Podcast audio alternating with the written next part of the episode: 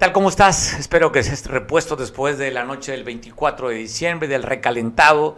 Te mandamos un abrazo por iniciar una semana laboral viendo este noticiero. Saludos fuertes y abrazos cálidos y que la llegada de Cristo Jesús también en tu corazón venga una renovación para estos últimos días del año que faltan, pues te la pases rico. ¿Qué te cuento? Que este pasado fin de semana aquí en Acapulco, pues se dio algo de lo que no es nuevo.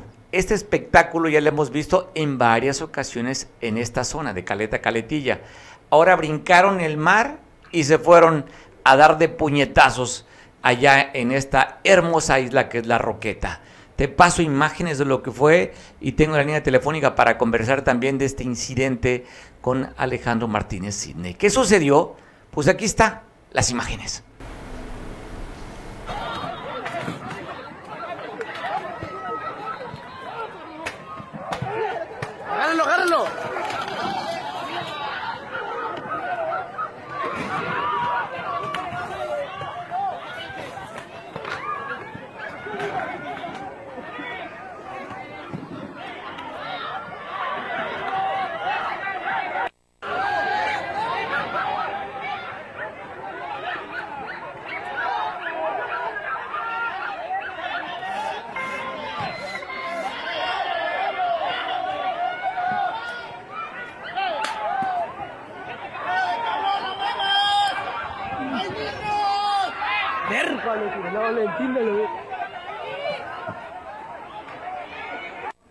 No es la primera vez que vemos imágenes similares, es una de varias, pero para poder entender un poquito, pues habría que preguntarle a los que conocen del tema, alguien que está muy bien enterado de, de la zona de ahí de la Roqueta y además es líder de la Federación Nacional de Cámaras de Comercio aquí en Guerrero. Saludo a Alejandro Martínez Sidney. Primeramente, felicidades Alejandro, ¿cómo estás? Bueno, muy bien. Eh, muchas gracias por, por tu felicitación a nombre de mi familia. Te agradecemos mucho tus muestras de cariño. Igualmente para ti, para tu familia y para tu auditorio, pues, pues muchas felicidades a todos. Qué bien, Alejandro. Vámonos al tema, vámonos al tema, porque es un tema que de verdad nos pega muy feo, nos, nos hace ver mal nuevamente como destino turístico. Oye, nota a nivel nacional, también fue tema viral, se viralizó en redes sociales este nuevo enfrentamiento entre prestadores de servicio con turistas. ¿Qué fue lo que sabes de acuerdo a la información que tú tienes, Alejandro? ¿Qué fue lo que pasó en este evento? Bueno, primeramente quiero informarte y al, auditorio que en la isla de la Roqueta hay una asociación pro defensa de la isla de la Roqueta y una fundación que nos dedicamos a mantener, cuidar el entorno ecológico, ambiental y obviamente hacer conciencia de los habitantes eh, que trabajan, prestadores de servicios turísticos y turistas. Hemos emprendido campañas para concientizar a que no se contamine un lugar emblemático, que la bandera eh, del medio ambiente y la ecología la hemos eh, por muchos años, este, tú sabes que encabezado con mi señora madre, la ambientalista Robin Sidney, y yo he hecho pues lo que me corresponde como ciudadano, pero también como hijo de esta ambientalista y soy el secretario general de la Asociación Pro Defensa de la Isla de la Roqueta y soy secretario general también del patronato. Entonces, sí tenemos este calidad moral y responsabilidad en todo esto porque te lo digo de la siguiente manera. Primero, hemos denunciado este trato a turistas y esta mala, eh, pues se puede decir, mala forma de comercializar sus productos por algunos prestadores de servicios turísticos que habitan en la Roqueta de manera espontánea. Espontánea porque nada más van a trabajar, no viven ahí, quiero aclararlo. Sí. Pero donde al tener varios puestos irregulares al fondo de la de la isla, este per- permíteme tantito, Sí. pero no, permíteme tantito. Sí, sí, no, no, me parece interesante ahorita platicar. Estamos viendo la imagen porque hasta lo que entendemos entró una campaña para evitar eso que usted está viendo, las hieleras de Unicel. Supuestamente estaría la Guardia Nacional, la Per- Marina. Perdón, Pedro, Sí. eh, perdón. Este, mira, Mario. per- Bernadilla, discúlpame, Sí. perdón, perdón, perdón. Este, te comentaba, eh, eh, esta, esta situación, nosotros hemos denunciado que hay irregularidades en ciertos puestos de comida que se da al fondo de la roqueta, que obviamente han causado ese tipo de problemas. Este, no nada más se trata de, de, de un maltrato a los turistas porque les cobran las sillas, las sombrillas, les cobran el servicio, les cobran la comida, entonces les hacen unas cuentas que pues ahí está la reacción del turista, ¿no? O sea, el turista se siente robado, se siente timado y ahí viene la confrontación. Ahora, hay turistas buenos que lo pagan, que no pasa nada, ellos vienen a divertirse, no les queda de otra más que pagar. Y hay otros que no se dejan. Y bueno, ahí es donde se dan ese tipo de diferencias nosotros hemos denunciado que esta situación pues ha venido afectando la imagen de un destino como Acapulco, lo hemos visto en Caleta Caletilla, hoy nos pasó en la Roqueta, pero pues es algo que ya las autoridades sabían. Ya la Secretaría de Marina, quien es el responsable de la seguridad de la isla, tenía conocimiento de esto. La Capitanía de Puerto tenía conocimiento. La Secretaría de Turismo estatal tiene conocimiento, la Secretaría de Turismo Municipal tiene conocimiento, la opinión pública tiene conocimiento. Entonces, hay omisión de las autoridades.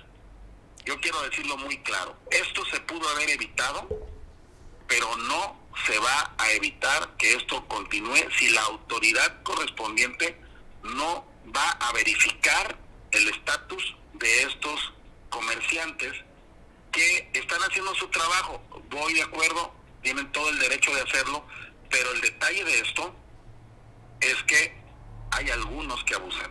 Oye, a ver, ¿cuál es el tema? A ver, yo por ahí he leído comentarios, inclusive han publicado en redes sociales, turistas que se han sentido asaltados. ¿eh? Están hablando que aquí en Acapulco les primero les presentan una carta y después de la carta cuando llegan los precios y no coincide con la cuenta le traen otra carta. Y luego también los invitan a que, no les va, que la silla le va a costar 10 pesos, 50, 50 pesos la mesa. Y al momento de la cuenta le sale la mesa en 200 y la silla en 50 pesos. Entonces, sí. correcto. Entonces, hay este tipo de abusos y es por eso que se generan las reacciones que estamos viendo, Alejandro. La otra, hubo una campaña que se hizo eh, ustedes como Isla Roqueta con las autoridades, el que no iban a permitir el uso del unicel a partir de una fecha de diciembre. Y ahorita que estamos viendo las imágenes sobre la mesa, ahí estamos pasando las imágenes, hay una, hay una, este, una de hielera de unicel que supuestamente no estaría permitido tampoco ya. ¿Cómo es que pasaría todo esto? Por lo mismo, porque la autoridad eh, eso, eh, omite su trabajo y por omisión, pues pasa todo lo que estás viendo. No nada más es eso de la hielera. Nosotros hemos emprendido una campaña muy enérgica, hemos incluso colocado un módulo donde hielera que vemos, le, pues no la decomisamos, pero sí le pedimos que la dejen en un lugar y que al término de su visita a la isla puede pasar a recogerla con un malecito que hacemos. Tratamos de que esto, pero pues la Capitanía de Puerto pues no ha apoyado como debe de ser en el tema del traslado a la isla, porque eso se ponen filtros en donde la gente aborda para ir a la isla y ahí se empiezan a decomisar estos productos que están prohibidos, pero no lo hacen. Pues bueno. Desde ahí tenemos tenemos ahí un problema. Dos, este, si no es la capitanía de puerto, este, porque ya la autoridad dentro del barco o dentro de la lancha ya es de la capitanía, pero en tierra puede estar alguien de la dirección de ecología municipal o, estatal y ahí está la, ahí está el trabajo, o sea, poner inspectores ambientales en cada, eh, se puede decir, muelle que aborde para la roqueta y desde ahí se empiezan a decomisar todos estos productos que están prohibidos. No lo hacen. Ya lo pedimos que lo hicieran, no lo hacen. Y de igual forma, los precios a la vista es algo que la Profeco puede intervenir y colocar cada establecimiento precios a la vista para evitar que estos robos o estos eh, se malos abusos se ven. Si tú pones tu carta a la vista en cada establecimiento, este, con lo que va a costar su producto, no hay ningún problema porque ya el cliente está sabido de lo que va a pagar. Pero si traen un menú, luego traen otro menú y traen un precio para este traer a la gente y a la hora de cobrar les dan otro precio, les digo porque aquí viene el problema porque hay una serie de vendedores que se van al muelle y que le llaman este metegentes o, o este informadores. Llegan y por tratar de jalarse la gente al restaurante, ellos le dicen mentiras o les dan ciertos ciertas eh, consideraciones que luego a la hora de cobrárselas no se las cumplen. Y ya se trajeron a la gente a ese módulo de comida, pues a base de mentiras. Y la verdad, el cliente a la hora que paga dice, oye, pero me dijo, y esa persona ya no se aparece, ya no está ahí. Ya nada más está el vendedor, el mesero ahí, cara a cara, cobrando. y entonces ese que dijo que le iban a dar las perlas de la vida, pues ya no está y entonces ahí es donde se, dan este tipo de problemas. Oye Alejandro, pues ahí estamos viendo imágenes virales, nuevamente Acapulco siendo nota a nivel nacional de estos eventos de abusos de los prestadores de servicio y luego nos preguntamos por qué hemos matado la gallina de los huevos de oro, pues es parte de lo, del resultado de no ser pues realmente honestos con el trabajo que hacemos. Oye, aprovecho Alejandro hablando sobre temas. Hace unos días se dio a conocer la COFEPRIS que había tres playas de cinco playas más contaminadas en México, tres estaban en Acapulco. Playa Tlacopanocha, Playa Suave y la Playa Hornos. Y vemos que este fin de semana abarrotada sobre todo la Playa Tlacopanocha y con turismo también Playa Hornos. Y simplemente en un lugar que no es apto para nadar, para meterse, para el recreo, una playa llena de, mierda o de cuita, así habría que decirlo, porque si le ponemos el nombre que nos manda la COFEPRIS muy técnico, no lo podemos entender, pero estas playas llenas de mierda no les ponen anuncio y están llenos. ¿Qué opinas tú de eso, Alejandro? Mira, eh, todos los acapulqueños sabemos, los que vivimos aquí, que la playa Tlacopanocha tiene tres descargas de aguas eh, puede decirse aguas pluvial, o sea, las rejillas del sistema de drenaje de más de 80 años de la ciudad están conectadas a tres túneles que están en el malecón.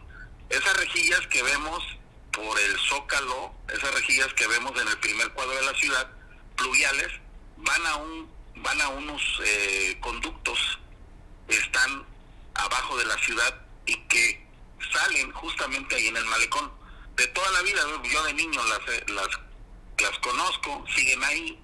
El detalle que la ciudad ha crecido tanto y que construcciones, pues, pues se les hace fácil su disparo de drenaje, pues no conectarlo a Capama y conectarlo a estos, a estos este, túneles.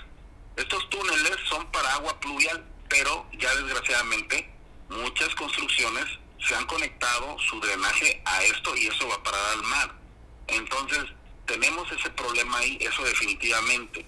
Ese, el malecón, pues tiene embarcaciones de turismo, entonces, este, pues ahí casi la gente no nada porque los barcos entran y salen y desgraciadamente, pues al entrar y salir los barcos ahí, pues puede haber un accidente no nada. Pero tenemos una playa de pescadores, que es la de Tlacopanocha. Históricamente esa playa era de pescadores y de gente que básicamente vivía ahí en playa, eh, que vivía en el barrio de la playa, que vivía en Tlacopanocha, perdón, en la Candelaria, pero hoy esa playita se ha convertido en un atractivo pues para el turismo social y desgraciadamente se nos llena de turismo, como lo podemos ver en las imágenes, y ya no es una playa nada más para acapulqueños o para trabajar, entonces sí se tiene que trabajar las autoridades el mejorar las condiciones de salud.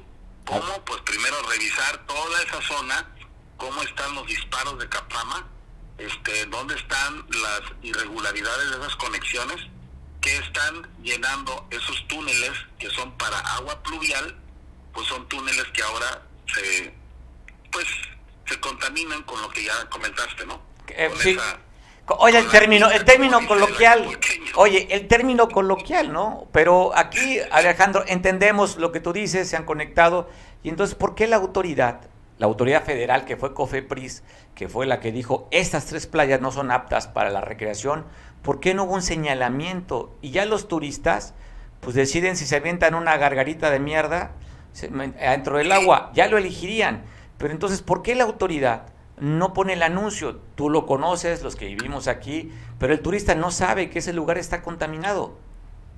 Es que mira, vienen entonces las agresiones, porque eso la autoridad municipal lo ha tomado como una agresión. Entonces empieza una confrontación eh, dura. Bueno, en alguna ocasión salió que la playa de la Roqueta tenía ese tema también. Este, lo peleamos porque de ninguna manera, ahí sí les digo yo que ahí no tenemos ninguna descarga de nada porque pues es una isla, entonces ahí sí la, a veces la COFEPRIS como que exagera, este, pero ahí yo en Tlacopanocha pues sí le doy la razón, la verdad. En la otra pues eh, lo que es Playa Suave, la otra que se comenta, pues ahí tenemos el río del Camarón, que también pasa lo mismo. Ese río que atraviesa la ciudad, pues mucha gente ya se conectó ahí. Entonces, este, pues a la hora que llega la lluvia y, cuando cierto horario, pues empiezan a bajar esas descargas y si llega, desgraciadamente llega al mar. Ahora, te, te quiero decir algo de consuelo, pues, de consuelo ¿Es una mujer consuelo o qué es, Alejandro? Porque el otro no lo podría entender, ¿eh? Bueno, mira, eh, la bahía de Acapulco tiene una serie de corrientes marinas que entran mm, con una limpieza natural. No quiero espantarlos, pero sí los quiero también decirle que si no fuera por esas corrientes marinas que tenemos 24 horas, donde entra de canal de, de Boca Chica, entra una corriente eh, en medio de la bahía entra otra corriente y hay otra que entra por las brisas y hay un hay un reciclar hay un reciclar de agua este constantemente la bahía de Acapulco fuera la letrina más grande del mundo eh pero gracias a Dios gracias a la naturaleza porque la naturaleza le tenemos que agradecer que tengamos esa, esa limpieza de esas corrientes que entran limpian y se llevan esa agua pero obviamente que se van, hay algunos asentamientos sólidos que se van quedando, en, eh, que se van que se van quedando que así no lo puede mover las corrientes marinas y que ahí queda en el fondo. Entonces, este, por ese lado, tú viste, tú ves cuando llueve, este, qué es lo que pasa, que se, se va la basura en esas, en esos ríos naturales, en esas, en esas este, vertidas de agua, y se llena de basura la bahía. Y qué pasa las mismas corrientes con el oleaje sacan toda esa basura a la playa y te la regresan. Y de ahí hay que hay que reconectar pero si no fuera por esas corrientes por esos oleajes que tiene la bahía fuera la bahía más contaminada del mundo bueno pues, pero gracias a Dios que tenemos esas entradas de corrientes oye y hay una limpieza natural Alejandro Cofepris pone las cinco playas más contaminadas de todo el país. Y de las cinco, tres están en Acapulco. No es novedad, cada vez que toman muestras, Acapulco sale siempre con tres o hasta cinco playas contaminadas. Entonces, ¿cuándo, la, la autoridad va a tomar, eh, hacerse responsable, Alejandro? No con el dedo, no con el dedo. Mira, el presidente de la República, el licenciado Andrés Manuel López Obrador, vino a decir a Acapulco que iba a invertir no sé cuántos miles y millones de pesos para las plantas tratadoras y que todo eso que yo estoy hablando, de que todo eso de las conexiones de drenaje que están en los canales pluviales se iban a regularizar y se iban a ir a unas plantas tratadoras, se requieren millones de pesos para que deje de pasar eso. Pero nada más nos dicen, nos creemos y ya no y ya no y ya no participa más. Eh, oye, Alejandro, se olvida y ahí está Alguna vez también que del gobierno de España vinieron a dar no sé cuántos millones. Creo que 300 millones, si mal no recuerdo. Y tampoco se supo dónde quedó la bolita y bueno, pues ahí están las consecuencias. En el gobierno de Bodio recuerdo bastante bien el tema. Oye, Alejandro, la otra, está bien, no podemos solucionarlo, es un tema millonario, somos irresponsables, pues no se le tapone a esta gente que de manera irresponsable lo manda a los canales que tú comentas, pero la autoridad tendría cuando menos poner el anuncio y a la gente decidir si va o no a esos lugares. O sea, no es millonaria la inversión, cuánto puede costar un anuncio para que lo ponga y la gente sepa dónde se está bañando, Alejandro. Ese es el reclamo. Pues, pues sí, tiene razón, la verdad.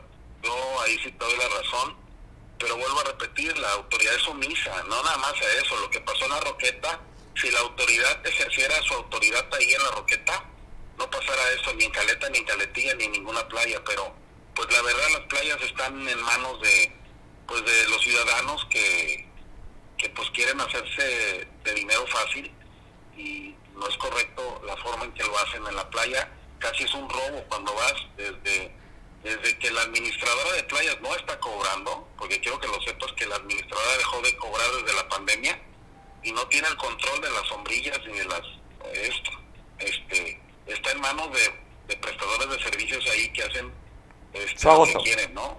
Pues bueno, Alejandro, pues nos quedamos ahí con esa, para no sentirme tan mal, que nos quedamos con las gracias a las corrientes marinas que de alguna manera están circulando el agua. Pues eso es lo que yo te trato de decir para que no te sientas tan mal, pero pero sí hay una contaminación, tú sabes, habiendo una mancha urbana cerca, nosotros contaminamos, eso es natural, pero este sí hay excesos en esos lugares por esas razones, pero eso se arregla invirtiéndole a las plantas de tratamiento y sobre todo a una reconectar, reconectar todos esos esos disparos de, drenaje de, casas, edificios, eh, etcétera, etcétera, a esos a esos canales pluviales que llegan al mar, pero se tiene que invertir mucho dinero en eso y a ver si el presidente de la República, el licenciado Andrés Manuel López Obrador, nos cumple con eso que vino a decir aquí y no nada más no nos deje así como con, con un atolito con el dedo. Bueno, Alejandro, te agradezco mucho. Y mientras, pues todo falta la temporada que termine. A final, de la, a final de año, la última semana en la que estamos, cuando más turismo llega. Y si vimos llenas las playas, ahí esos lugares comentamos, Otopla, la Copanocha, seguramente habrá más gente que estará echándose gargaritas ahí de cuita, bañándose en la playa, sin que se enteren. Te mando un abrazo, Alejandro. Gracias, Alejandro Martínez Sidney. Usted escuchaba bastante extensa la, la plática con él. Tema de Calet, tema de la Roqueta, con los prestadores de servicios, gandallas abusivos, pasados de listos. Pues ahí está. Después le echan la culpa al turismo. Y luego, pues somos clasistas, ¿no? ¿Qué decimos? ¿Quiénes fueron? No, pues ya sabe cómo el adjetivo que le ponemos a los de la capital. Le echamos la culpa a ellos. Pero normalmente el prestador de servicios es el que se agandalla. No, no siempre, hay de todo, pero esto tendría que estar la autoridad regulando. Te cuento lo que sucedió allá en Chilpancingo, en la capital del estado. Ahí en la colonia CNOP, estaban en un festejo en la calle Caritino Maldonado. Llegó un comando de hombres armados a asesinar, a balasear la casa. Te cuento de, este, de este, esta agresión que se dio este pasado domingo a las 10.40 de la noche aproximadamente es lo que reporta la autoridad. Tres ejecutados fueron. Uno el nombre responde de Vicente de 38 años, Alberto de 31 y Ángel. Estos dos últimos hermanos. Tres muertos el domingo. Es decir, ayer. ¿Ayer fue domingo? Ayer. Ya estoy perdido con las fechas. Ayer domingo 10.40 de la noche en la capital del estado. A ver qué nos dice la autoridad, que se trató de este ataque. Tres muertos allá en la capital del estado. Y te cuento también de un accidente trágico que se dio el pasado 25 de diciembre. Por la mañana aproximadamente 12 del día, un vehículo, un auto tipo Monza Chevy, perdió el control en la escénica, se fue a impactar contra una Jeep color roja. Eh, pues ahí ah, no se sabe la, si fue una falla mecánica, si fue exceso de velocidad, si fue una falta de pericia del conductor, el que llevaba este auto de azul con número económico 5296, se fue a impactar, como usted está viendo en las imágenes, contra esta, esta Jeep. Y de este accidente, lamentablemente, estamos viendo en la cinta asfáltica que una mujer perdió la vida. Ahí está el accidente, tristemente, heridos también.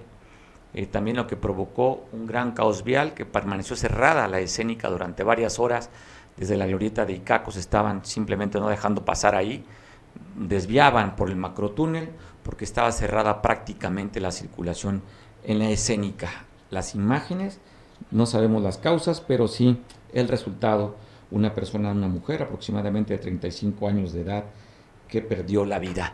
Y también este pasado fin de semana, ese mismo día, el 25 de diciembre, se dio a conocer que un hombre responsable, un hombre con gran cariño, con una entrega y una pasión a su trabajo que era ser paramédico, entre otras actividades, pues perdió la vida.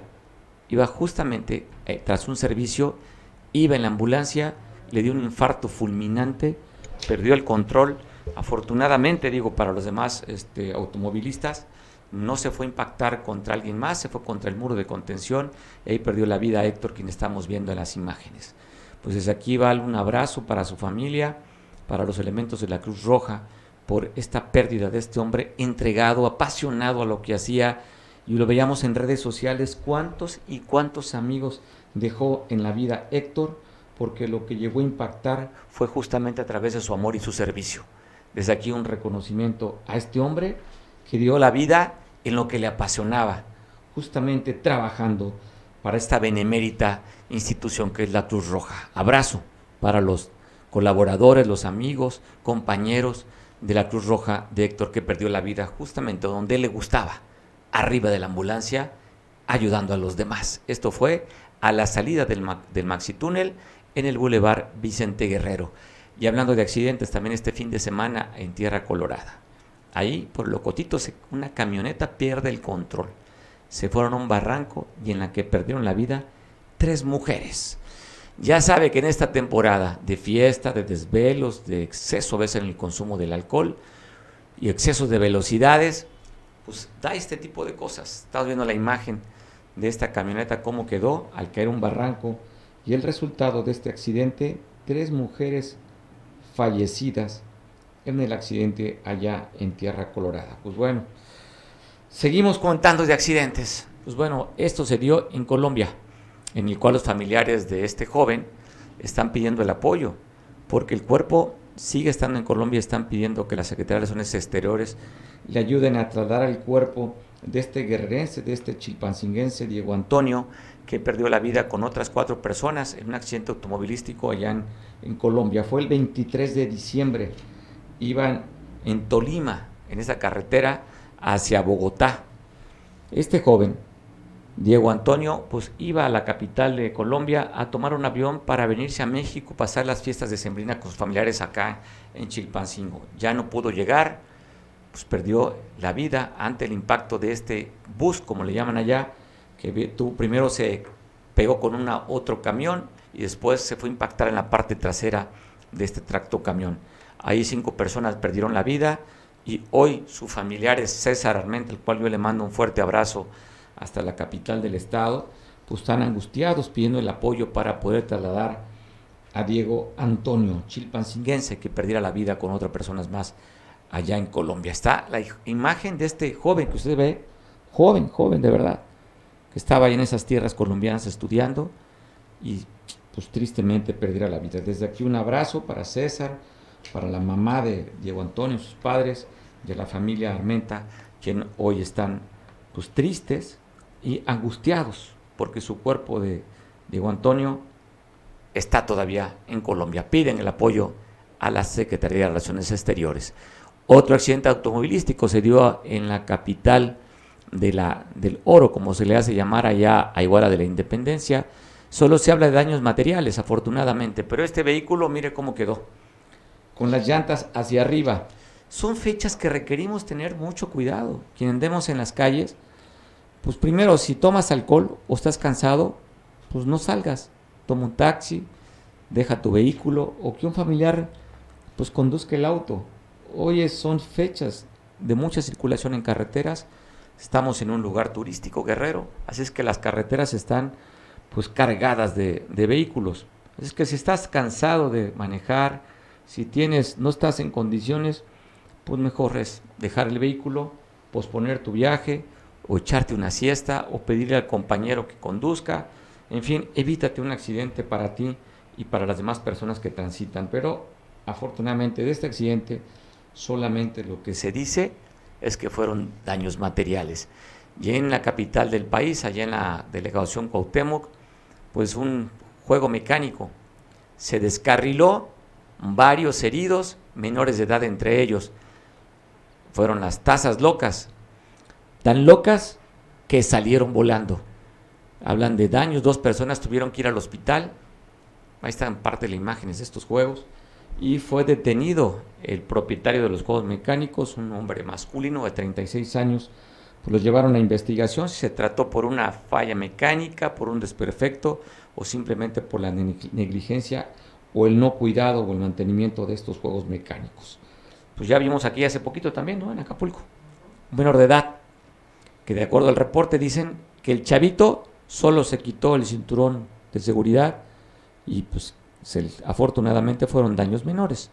Pero ya sabe que estos juegos pues son de manera itinerante. Muchos de ellos ya son juegos muy viejos, con falta de mantenimiento y que los arman y desarman para irse de, de feria en feria.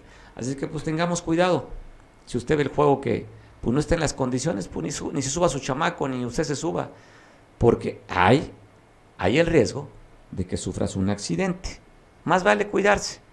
Pero si ve que las condiciones del juego mecánico funciona bien, pues a divertirse, porque para eso es la vida. Simplemente para divertirse.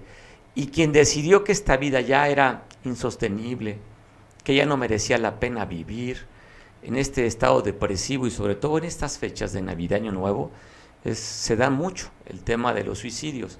Y aquí en la Cerrada Las Garzas, en el fraccionamiento de las playas, una mujer, se habla de 45 años, pues decidió irse por la puerta falsa. Se quitó la vida porque consideraba que esta vida pues ya no valdría la pena vivirla. Ahí llegaron autoridades después del reporte de familiares, pues para levantar el acta y seguir con las investigaciones. Pero esta mujer pues simplemente dijo, ya, no quiero vivirla. No sé cómo sea tu estado de ánimo en este momento, pero con pandemia, con crisis económicas, inclusive con la pérdida de un ser amado que se fue o se anticipó porque se lo llevó la pandemia, pues estamos en un estado de shock, un estado de crisis, un estado emocional depresivo. Y estas fechas que vemos en redes sociales donde familiares están felices con su nueva pareja, que lo que cenaron, que se la pasaron muy bien, pues a veces nos confronta porque nuestra realidad es otra. El pino a lo mejor no tuvo regalos y hay pinos que vemos en redes sociales que están llenos de regalos. Vemos sonrisas, vemos alegría, pero a lo mejor nuestra vida no está así. Y entonces pues hay depresiones. Hay el estado emocional baja y lo que tenemos que hacer es simplemente con o sin pareja, con o sin familia, con o sin dinero, con o sin trabajo, con o sin cena, o con o sin regalos. La vida es una sola y requerimos vivirla. Es una elección cómo la queremos vivir. No depende de tu ex vieja o de tu ex viejo. Si te engañó, si se abandonó, si tus hijos no estuvieron contigo si tus hijos se la pasaron en el celular y no te dieron el abrazo, no te dieron la importancia. Eso es su problema. Lo que requerimos es amarnos. El nivel de autoestima no depende de ellos, ni de los likes que tengas aquí en las redes sociales. Si mandaste un post y ni te dijeron me gusta, si mandaste un mensajito navideño y nadie te lo contestó, eso no depende de ti, depende de ellos. ¿Qué te depende de ti? De hacerte sentir chingón Eres único y irrepetible. Dios nos creó únicos. No hay otra Lupita, no hay otro Ibrán, no hay otro José Manuel, no hay otro Freddy, no hay otro Mario, no hay otro.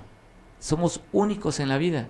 Así es que como, como pieza única en la vida, te debes amar y respetarte, consentirte, apapacharte y mandar al rancho de Andrés Manuel a aquellas personas que te lastiman o te hieran tú sé, tú vive tu vida, sé feliz porque lo que sucede es lo que estamos comentando, como esta mujer de 45 años que simplemente dijo, ¿sabes qué? Esta vida es un cagadero. Así como están las tres playas de Acapulco, pues mejor me la quito. Eso no debe suceder. Mejor tú ponte chingón y dices, pues mira, con o sin, se van. Yo, la vida es una sola y la vengo a vivir para divertirme disfrutarla así debemos vivirla. Así es que, ¿cómo la quieres vivir? Mire, lo que te cuento también, dos casas se destruyeron con el incendio.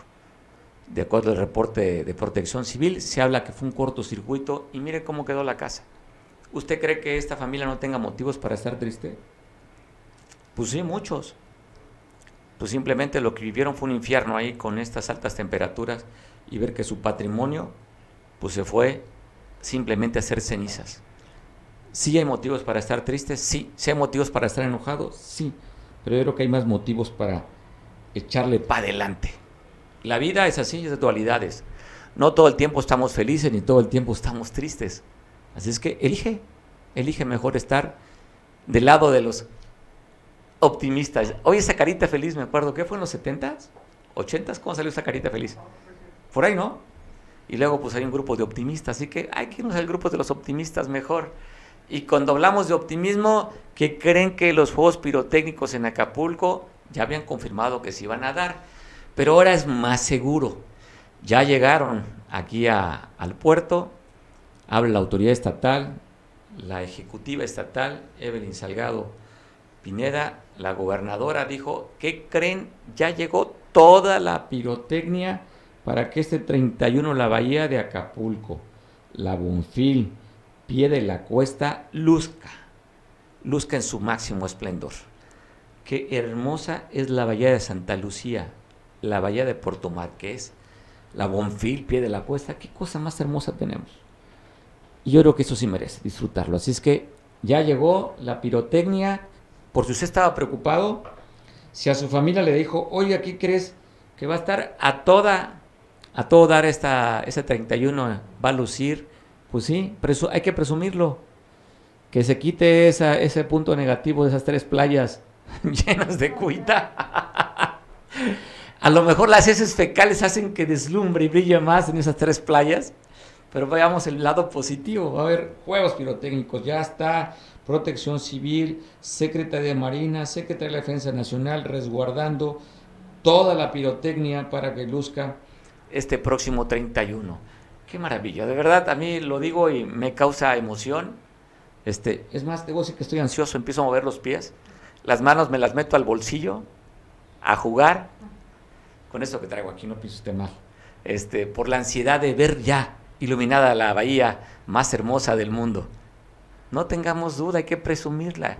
Es la más hermosa del mundo, con las aguas templadas todo el año, con la mejor diversión.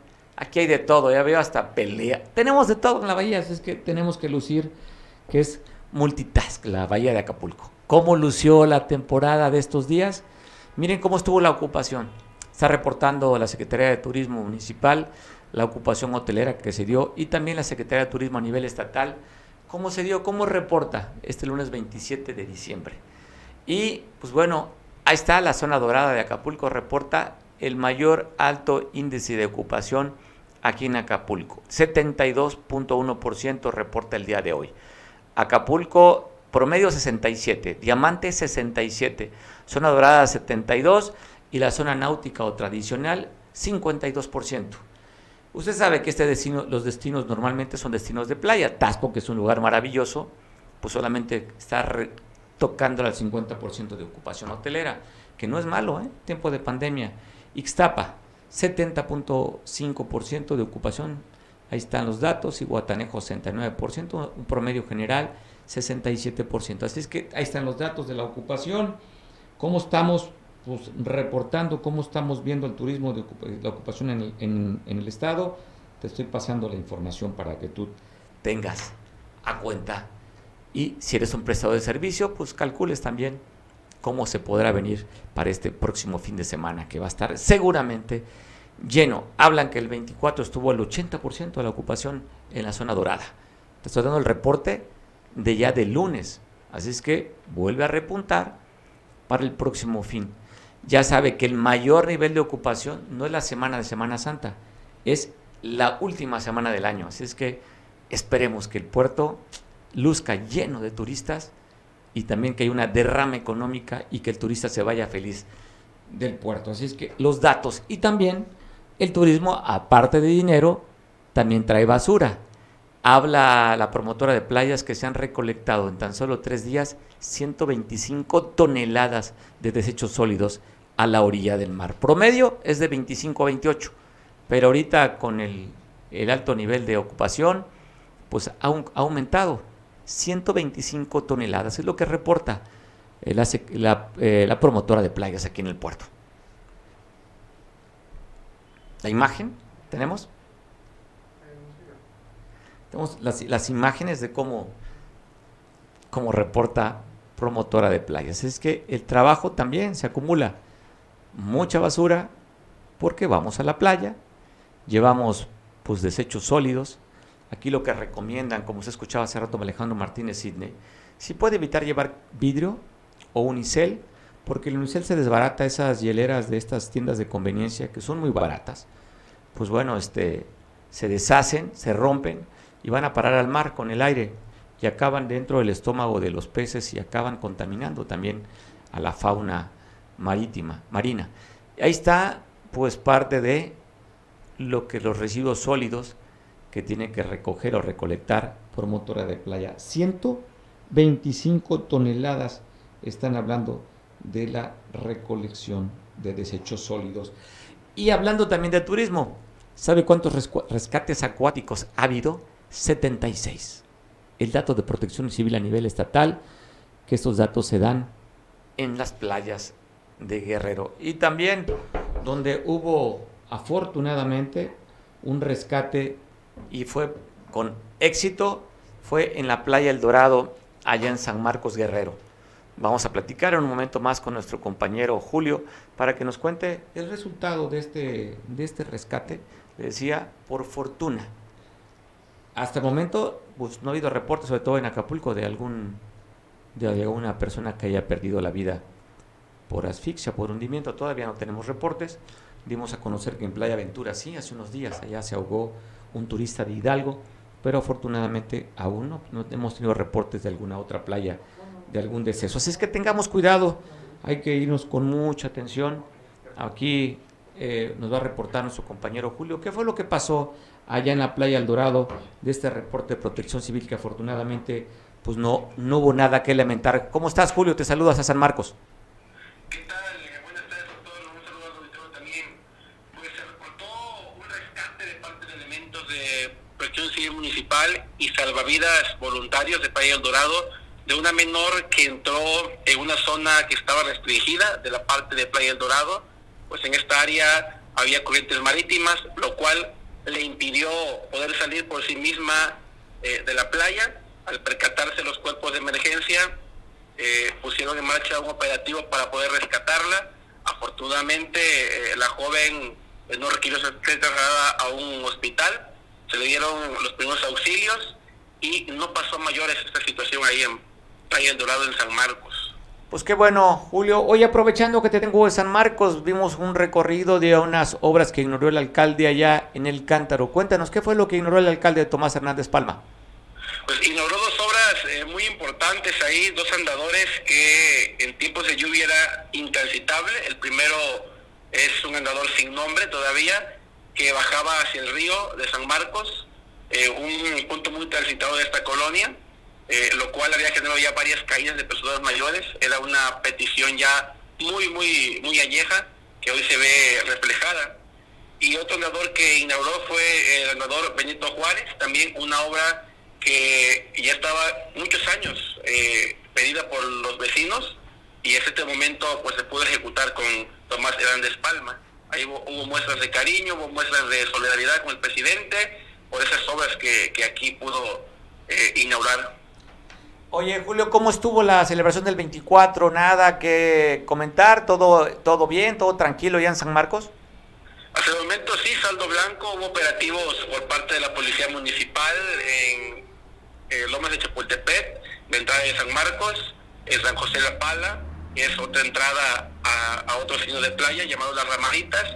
Y la Policía Municipal no reporta detenidos, no reporta ningún tipo de accidente en el área de San Marcos todo saldo blanco. Pues bueno, Julio, te mandamos un abrazo. Aprovecho para desearte pues, lo mejor en la llegada de Cristo el pasado 24. Que reine la paz, la armonía en tu corazón y en tu familia, Julio. Abrazo fuerte. Igualmente, un abrazo al auditorio. Bueno, abrazo también para la gente que está viendo ya en San Marcos, está viendo por televisión en vivo. Saludos a los suscriptores de Cable Costa. Y de, de San Marcos nos vamos a, a Toyac donde allá da a conocer la alcaldesa Clara Bello que se han intensificado las jornadas médicas gratuitas la imagen que estamos viendo es justamente de esta campaña que se dio allá en Atoyac y que sigue, siguen haciendo más. ¿Qué dice el director de los servicios médicos municipales de allá respecto a estas campañas? Pues bueno, están comprometidos con la salud de los atoyaquenses, es lo que está reportando eh, el encargado de la Salud Municipal, el doctor Eugenio Seferino. Dieron consultas y medicamentos de manera gratuita. Desde el inicio de su administración, la presidenta municipal ha mencionado que la salud de los toyaquenses es una de las prioridades que tiene su gobierno. Tenemos que llegar a todas las comunidades del municipio, en especial a las que se encuentran más lejanas y que no cuentan con centros de salud.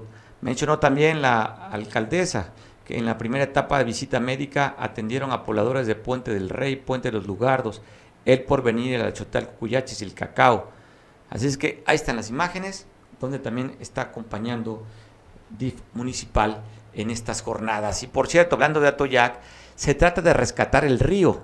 Usted sabe que el río de Atoyac que descarga, tristemente, tristemente el drenaje de Atoyac va al río Atoyac y llega hasta la laguna ya de Hacienda de Cabañas. Pues la alcaldesa dice que en la recuperación del río inician los trabajos para la construcción de dos plantas de tratamiento de agua. Una que será en el Ticuí. Los trabajos comprenden desasolve del canal, retiro de escombros, reposición de muros, reposición de tubería de 30 centímetros de diámetro, encofrado, relleno adyacente al muro de materiales. Estos son en la planta del Ticuí, planta de tratamientos, y también en la planta del Paraíso, allá en la parte de la sierra. No sé si usted conozca esos lugares, pero si no, lo invito para que se una vueltecita por el Ticuí. Tiene unas ruinas espectaculares, por cierto que son del INA. Imagínense que ya a ese nivel están estas ruinas, pues, pues porque vale la pena. Y del paraíso, pues la comunidad donde se concentra la mayor parte del café de, estas, esta región. Así es que es un lugar divino, el paraíso. No va a encontrar a Adán y Eva, ¿eh? Usted está pensando que va a encontrar allá Adán y Eva. No, le llaman el paraíso porque es un lugar bonito. Lo que sí puede encontrar ahí es la manzana, esa manzana del pecado, esa la puede encontrar. Bueno, la encontramos en todos lados. Pero no es igual decirme comí la manzana en el paraíso que me la comí en otro lado. Nomás cuídese de la serpiente. Esas hay en todos lados. No voltee a ver la casa de su vecina, ¿eh? porque la serpiente la puede tener en su misma casa. Bueno, hablando ya de, Atoyac, valdría la pena también decir que se han recuperado, rescatado o rehabilitado 1.674 luminarias. Así se han hecho en Atoyac. Así que pues, parece interesante, ¿no? Ese dato de que se están eh, rescatando, recuperando, rehabilitando estas, todas estas luminarias allá en la capital. ¿Por qué no decirlo, pues? Hay que presumir lo que tenemos la capital mundial del café. Si no hablamos nosotros de lo bueno, si no este, presumimos lo que tenemos, pues ¿cómo? ¿Cómo no vamos a seguir siendo pues un lugar interesante que la gente se motive a venir a conocer? Pasé el 25 de diciembre por, la, por el río de Coyuca.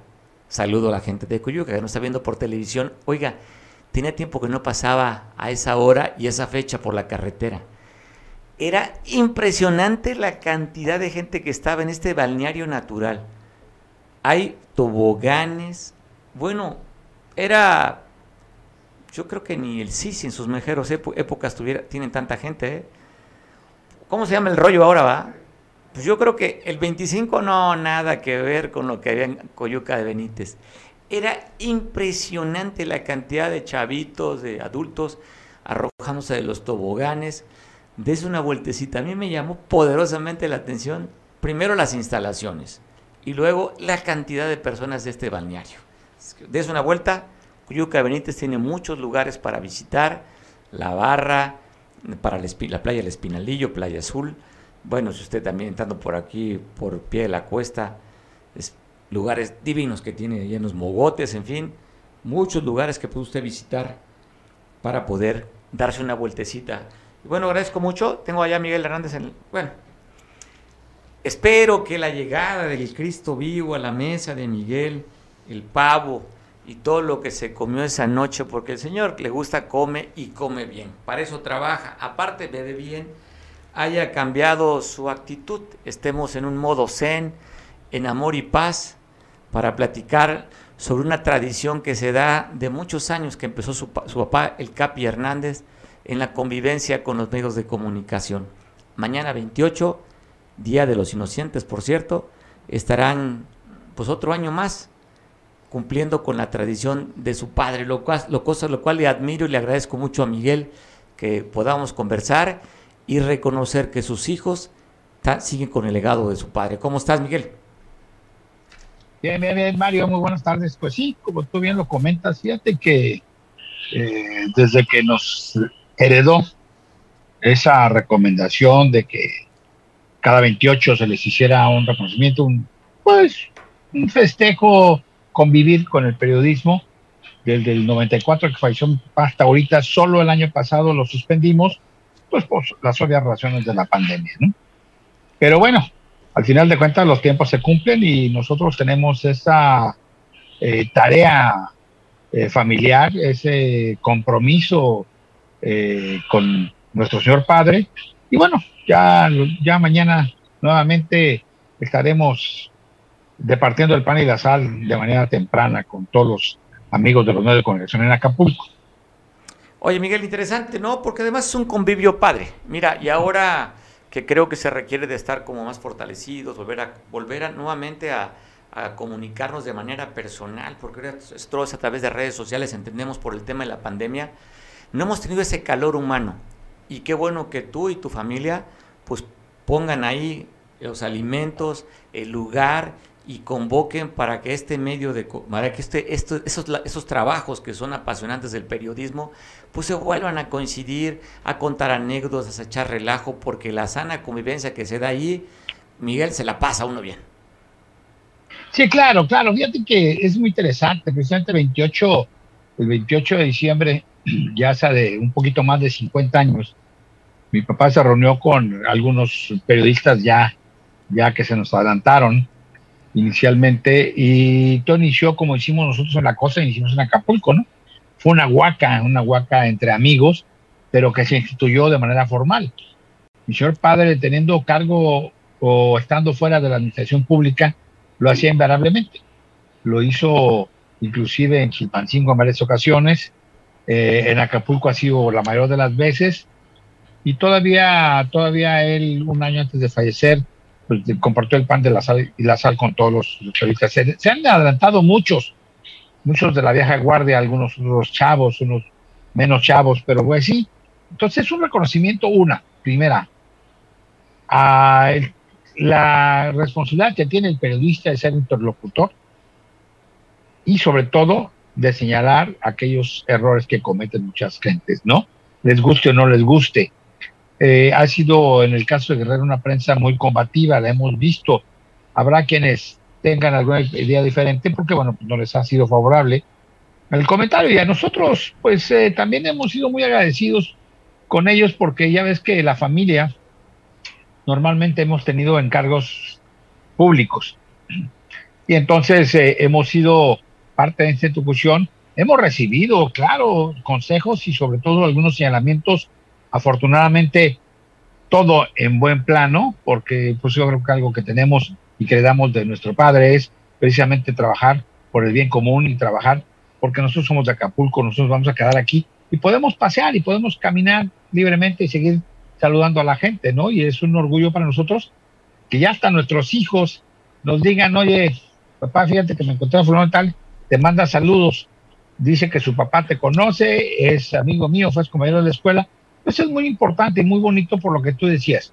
En el caso de Acapulco ya los acapulqueños han perdido inclusive ese, ese contacto, ¿no? Que antes nos conocíamos, juntábamos todos en la playa, nos conocíamos en algunas reuniones, eh, y ahora pues eh, ya ha habido mucho, mucho más eh, gente que ha arribado a Acapulco y como que los acapulqueños hemos, nos hemos ido alejando un poco de la misma conveniencia que teníamos entre nosotros. Oye, Miguel, yo creo que es interesante, ¿no? Cuando vemos por alguna manera esta nueva relación de los medios de comunicación con, con la cuarta transformación y con Morena, en que la, antes la relación con los otros que han estado en el poder, en el caso sobre todo el PRI, había una relación más cercana con los medios de comunicación, el trato era diferente, eh, los regalos en Navidad eran diferentes, este, pues sí, es un, es un gremio que se siente aislado, que no se siente atendido, eh, los, pues ya vemos cuántos medios están cerrando las puertas, están limitando.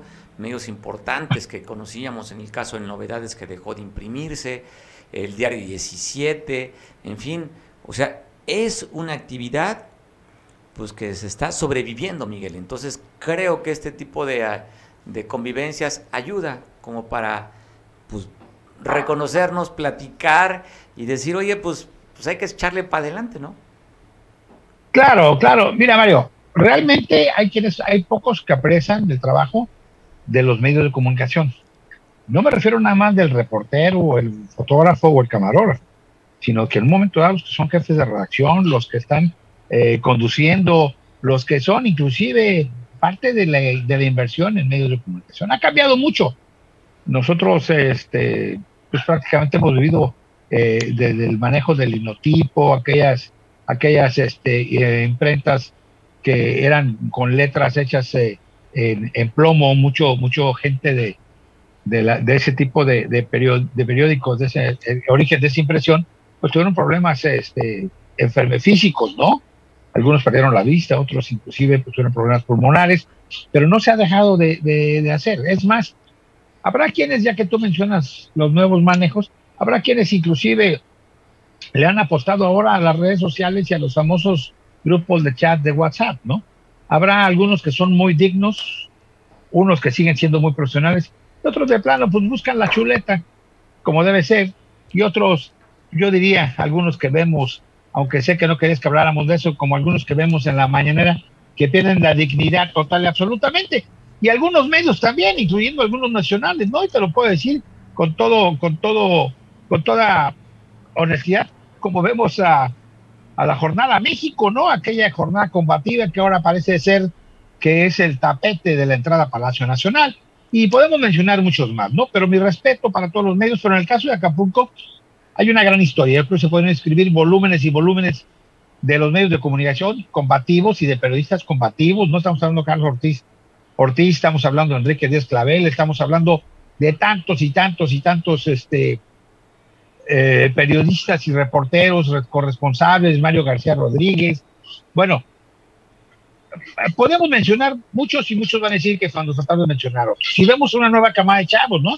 Egresados de la Americana, egresados de la UAGRO, egresados de, de la Loyola, o inclusive ya hay algunas universidades particulares que también manejan la cuestión de ahora licenciatura. Y tenemos mucha gente aquí que es más o menos de nuestra camada, que son egresados de la Mago Septién, que en ese momento era la única escuela de periodismo en la Ciudad de México y hay gente eh, que viene de ahí y vemos gente que inclusive está dando clases y eran jefes de redacción, jefes de prensa y todos merecen un reconocimiento. Pero Tego Guerrero ha sido muy importante en la historia y si no, y si no, para no decir más, alguien que podría decir, aunque no diría toda la verdad, sería el propio Félix Salgado, ¿no? Eh, dueño de un medio, yo le diría de otra manera, él ahorita pues obviamente compró otra franquicia, ya hizo otro medio revolucionario, ya lo calificaremos como, como si sea como el regeneración o como sea para echar porras. Pero al final de cuentas, nadie puede eh, ver sus, retraerse de sus raíces, de sus orígenes. Si nosotros tenemos esa raíz del contacto directo con los medios de conexión, del respeto mutuo, de platicar, pero sobre todo de convivir una vez al año, me refiero formalmente, sin ningún interés de nadie, de ninguno más que simple y sencillamente convivir unos días tener camaradería. El año pasado, fíjate que todo el mundo nos preguntaba y nosotros eh, realmente, pues eh, por precaución, por salud para todo el gremio y con nosotros mismos, pues tomamos el consenso en familia, se suspendió. Este, este 28 decidimos volver a hablar al abanico. Hay hermanos que pueden faltar, eh, hijos que pueden faltar por diferentes circunstancias, pero nosotros simple y sencillamente nos reunimos, hacemos guapa, guaca, platicamos y obviamente bendecimos y pedimos que el próximo año, o en este caso el 2022, sea un año lleno de éxito, pero sobre todo mucho trabajo, de mucha salud y de estar conscientes de que tenemos una responsabilidad para con Acapulco, para con Guerrero y para con México. Más allá de filias y follas políticas, yo creo que todos los que estamos en Acapulco y que somos parte de los medios, te incluyo a ti, Mario, nosotros tenemos más que nada la obligación personal, moral y de corazón, ver por nuestro puerto, ¿no? Bueno, Miguel, pues abrazo fuerte, bendiciones. Mañana, mañana vamos ahí por el, vamos a ir por el Chayo mañana. Mañana nos vemos ahí, va a haber sobres. Cuando menos de Alcacelser o de sal de uvas picos, pero va a haber sobre. Te mando un abrazo, Miguel. Bendiciones y felicidades. Te veo mañana. Gracias. Pues ahí estamos viendo la tradición de, ya escuchaba usted cuántos años tiene el Capi Hernández, sus hijos siguen con esta tradición. Pues me despido en este primer, este, último lunes, último lunes del año. Híjole, poquito, ya falta poquito para que termine el 30, termine este año el 2021. Cada vez que si tenemos un año exitoso, somos felices del año, pero cuando el año es malo ya queremos que se vaya. Pues bueno, lo que reste que sea de bendición para ti, para tu hogar. Nos vemos mañana en punto de las 2 de la tarde. Te dejo con Julián, quien nos ve por televisión en San Marcos, para que te enteres de las noticias más relevantes que suceden en esta hermosa tierra, donde dicen que tiene la fama de las mujeres bellas. Te veo mañana. Saludos.